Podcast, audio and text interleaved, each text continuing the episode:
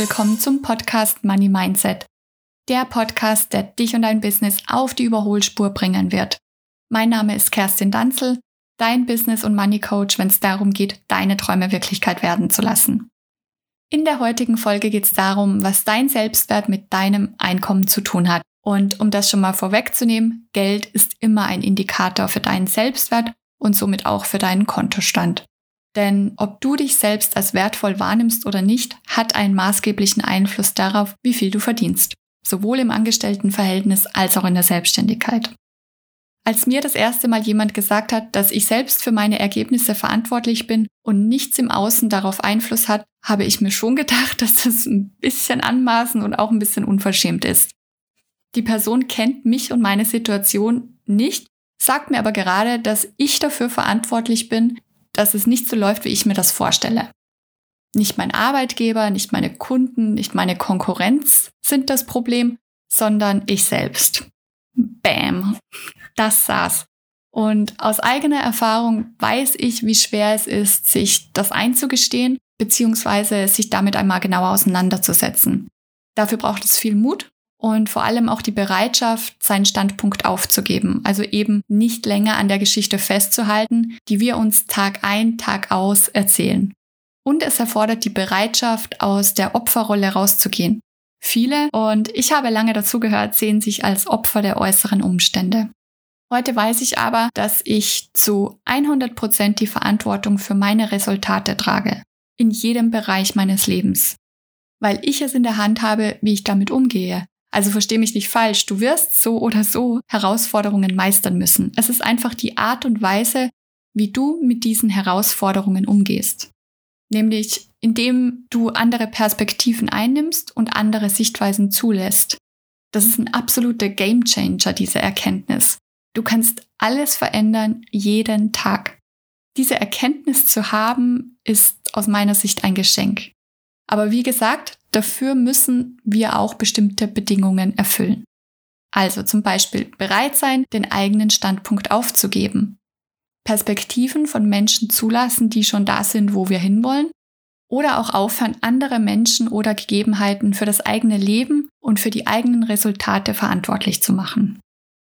Als ich noch im Angestelltenverhältnis war, war es tatsächlich so, dass ich jedes Mal, wenn es um Gehaltsverhandlungen ging, egal ob im Bewerbungsgespräch oder eben zu einem späteren Zeitpunkt, ich super nervös war. Und auch wenn ich eine bestimmte Vorstellung im Kopf hatte, was ich verdienen möchte, kam da immer wieder diese Stimme hoch, die sagte, ach nee, ach, das kannst du nicht machen, das ist ja unverschämt, du willst ja auch deinen Arbeitgeber nicht ausnutzen. Die haben ja selbst ihre Kosten zu tragen und finanzielle Herausforderungen zu meistern. Und eigentlich, nee, eigentlich darf ich mich ja auch gar nicht beschweren. Das wäre jetzt Jammern auf ganz, ganz hohem Niveau. Ich arbeite ja auch nur 60 Stunden die Woche. Ich arbeite am Wochenende und im Urlaub. Aber hey, dafür bekomme ich ja auch das Schmerzensgeld.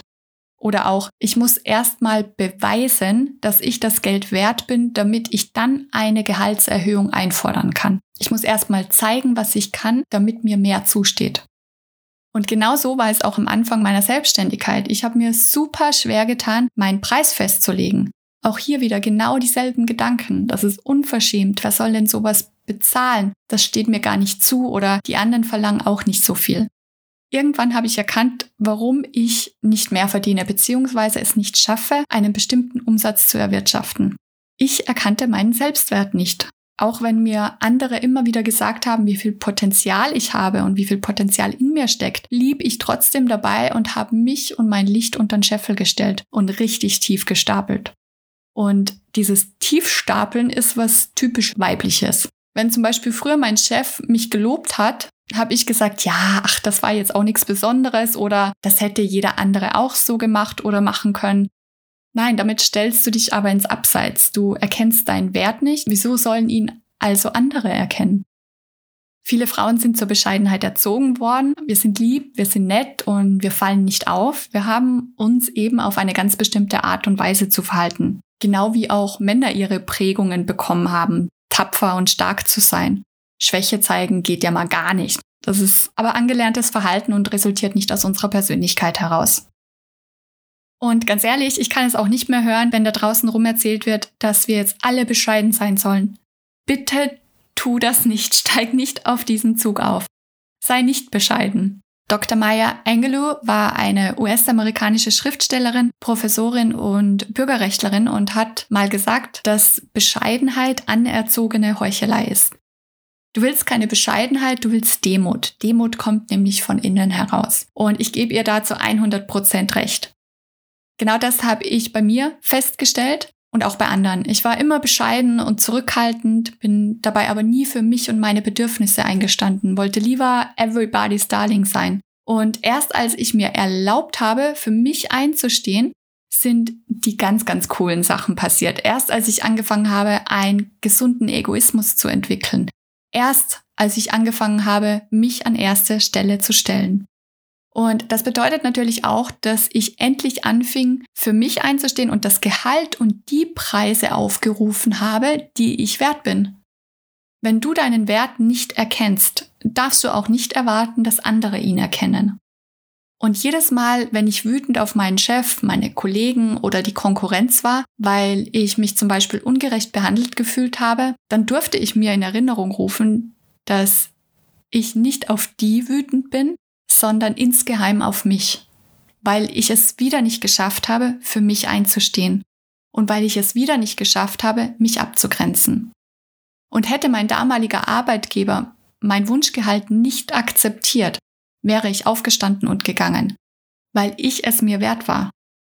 Und natürlich bin ich davon ausgegangen, dass er mir einen Vogel zeigt. Stattdessen hat er aber 3000 Euro draufgelegt. Das passiert, wenn du für dich einstehst und wenn du deinen Wert erkennst. Ich habe neben Wirtschaftspsychologie auch HR-Management studiert und die Personalabteilung eines mittelständischen Unternehmens geleitet. Und während dieser Zeit habe ich super viele Bewerbungsgespräche geführt und mir saßen bestimmt, ja, 200 oder 300 unterschiedliche Menschen gegenüber. Die meisten Männer wussten immer ziemlich genau, was sie wollten. Aber bei den Frauen war es tatsächlich so, sobald das Thema Geld auf den Tisch kam, verblasste der ganze Zauber, weil ich wieder beobachten musste, wie eine gut ausgebildete, talentierte, mega sympathische Frau sich unter ihrem Wert verkauft. Nachdem ich gefragt habe, wie, wie viel sie zum Beispiel verdienen wollen, haben sie dann ihr Gehalt genannt, das meistens eh schon unterirdisch war. Und gleichzeitig haben sie, wenn ich nicht direkt reagiert habe, gesagt, ja, aber also das ist jetzt das, was ich aktuell verdiene und ich glaube, ja, da könnte man auf jeden Fall noch mal was dran machen.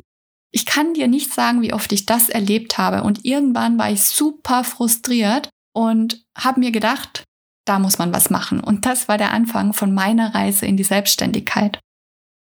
Und auch als ich danach in der Managementberatung war und Führungskräfte bewertet habe und gecoacht habe, habe ich genau das wieder festgestellt. Diese übertriebene Bescheidenheit bei Frauen. Gleiches sehe ich jetzt in meinen Coachings. Wenn selbstständige Frauen zu mir kommen und mir sagen, dass sie Schwierigkeiten haben, ihre Preise zu finden, da frage ich immer, was fühlt sich denn gut für dich an? Was ist denn deine Arbeit wert? Was bist du wert? Und dann kommen ganz oft Sätze wie, ja, ich bin ja neu in diesem Bereich oder ich muss noch eine Ausbildung machen. Andere verlangen auch nicht so viel oder einen höheren Betrag zu nehmen wäre unverschämt. Ein höherer Betrag ist in meiner Branche nicht üblich. Ich weiß einfach nicht, was ich wert bin, ob das gerechtfertigt ist und, und, und. Ich könnte diese Liste endlos fortsetzen. Wenn du als Selbstständiger noch nicht das verdienst, was du gerne willst, dann schau zum einen auf das Thema Geld, wie stehst du dazu, aber vor allem schau mal, wie du zu dir selbst stehst. Frauen denken auch häufig, dass wenn sie Erfolg haben oder ein Projekt erfolgreich war, dass sie Glück hatten oder dass sie ja nur einen Anteil daran hatten. Nein, Du darfst dir diesen Erfolg einfach mal bewusst machen und du darfst ihn dir auch zuschreiben. Wenn wir von Selbstwert sprechen, sprechen wir vor allem über das Selbstbewusstsein. Bist du dir deiner selbst bewusst? Weißt du, wer du bist, was du kannst und welches Geschenk du für andere bist?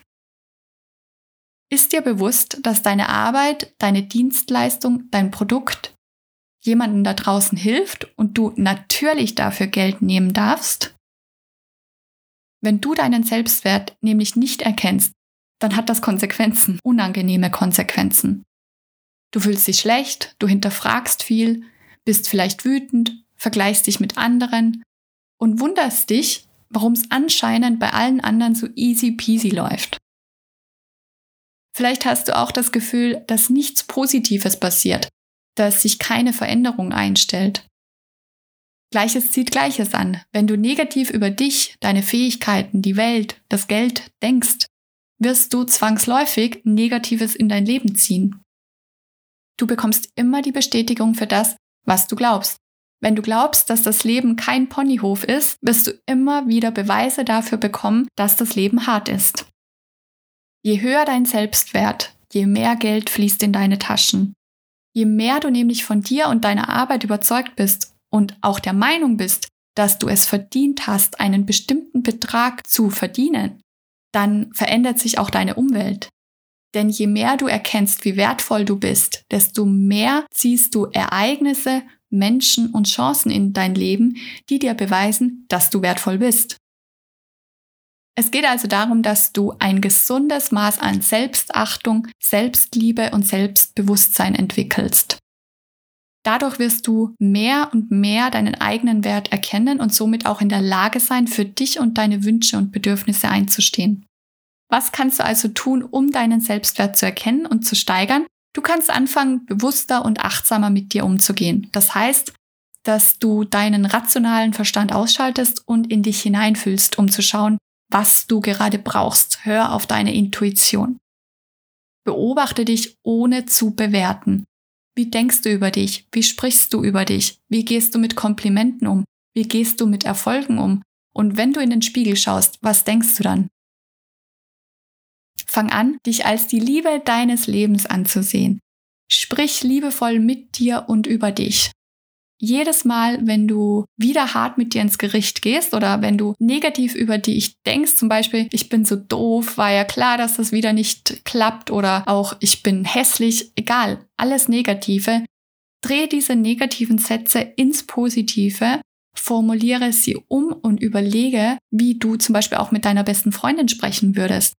Würdest du zu deiner besten Freundin jemals sagen, boah, bist du doof, war so klar, dass du es dieses Mal schon wieder total versemmelst? Wahrscheinlich nicht. Warum sprichst du also mit dir so? Schreib jeden Tag Dinge auf, die dich auszeichnen oder die du gut gemacht hast. Vielleicht fällt dir das am Anfang noch schwer, mit der Zeit wird es definitiv ein bisschen leichter. Das können große und kleine Dinge sein, wie zum Beispiel, dass du jemanden auf der Straße angelacht hast. Du kannst auch gerne mal zehn Dinge aufschreiben, die dich einzigartig machen. Frag auch gerne mal deine Freunde und Familie, was sie an dir so gern haben, was sie an dir schätzen, warum sie Zeit mit dir verbringen wollen. Fang an, Dinge zu tun und zu sagen, die dich und deine Meinung widerspiegeln. Und sag oder tu nicht Dinge, weil andere sie von dir erwarten oder weil du denkst, dass man sich auf eine ganz bestimmte Art und Weise zu verhalten hat das Thema Authentizität. Menschen, die einen geringen Selbstwert haben, denen fällt es schwerer, authentisch zu sein. Denn sie haben ja immer das Gefühl, nicht gut genug zu sein. Du bist genug und du darfst dich so zeigen, wie du bist. Geh raus aus der Komfortzone und stell dich deinen Ängsten. Was hält dich zurück?